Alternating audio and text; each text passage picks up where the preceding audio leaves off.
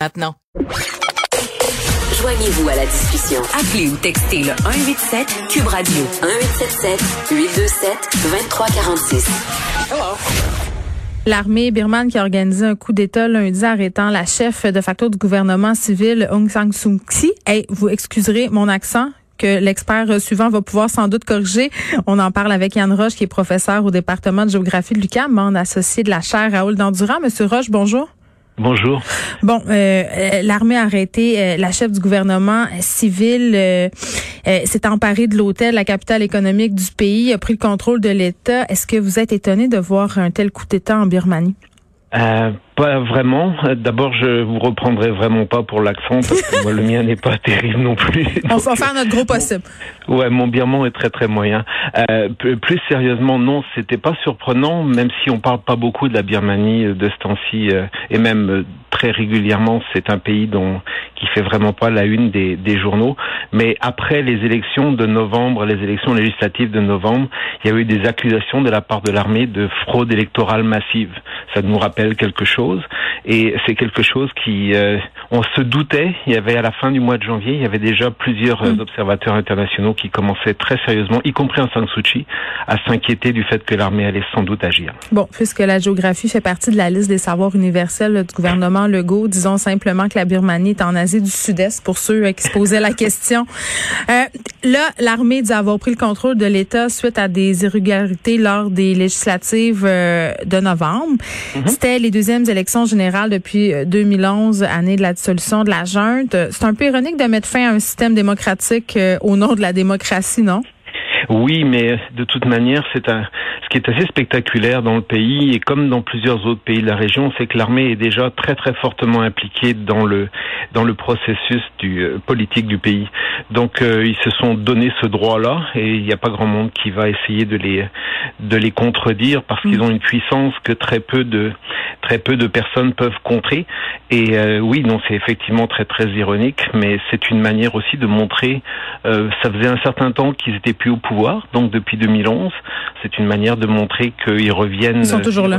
Oui, surtout mm. qu'en plus, ce qui s'est passé en 2015, euh, en 2019, les, en 2020, pardon, les dernières élections, c'était une victoire très très nette de la part du parti d'Aung San Suu Kyi.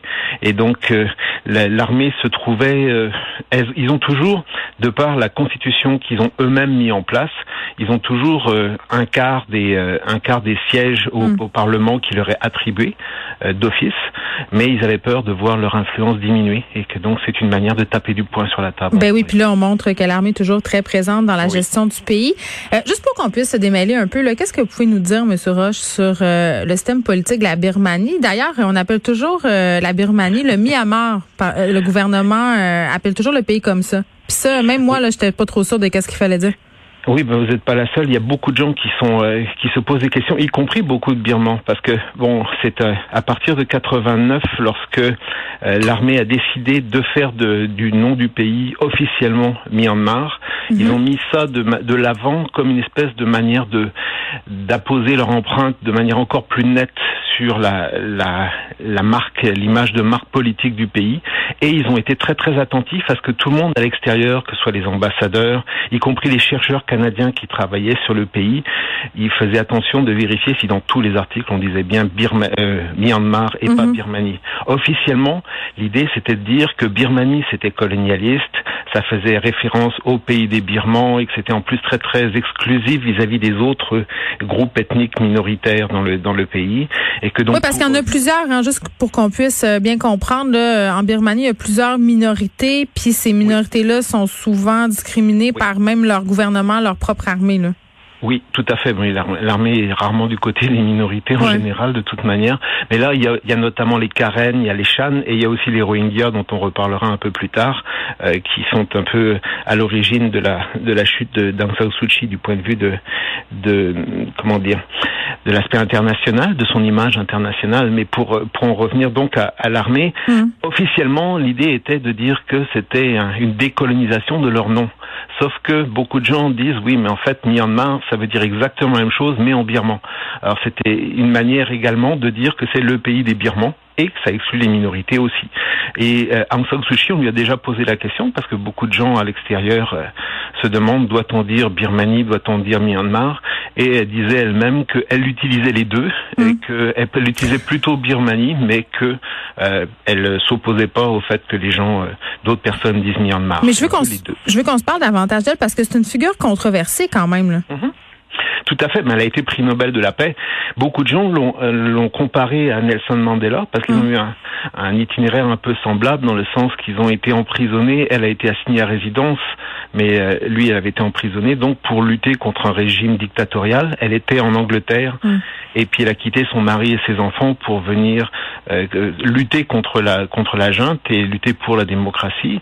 La junte n'a pas trop osé s'en prendre à elle physiquement. Ils l'ont juste assignée à résidence mais ça a duré depuis euh, 1989 ou 90 et euh, jusqu'au moment où la, la chute, euh, depuis la jusqu'au moment de la chute, pardon, de la, la junte. Donc c'est vraiment quelqu'un qui est devenu l'image de la lutte contre la dictature militaire.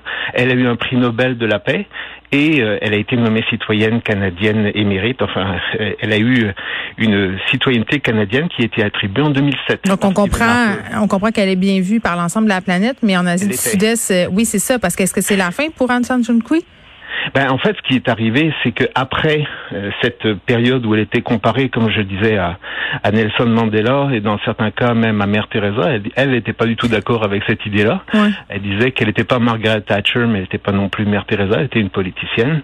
Mais ce qui a posé problème, c'est depuis qu'on a commencé à parler du drame des Rohingyas, qui sont une minorité ethnique musulmane qui est maltraitée par le gouvernement birman, y compris depuis qu'il est devenu démocratique, pas Mhm. mal par l'armée d'ailleurs aussi, qui est qui est toujours très très puissante.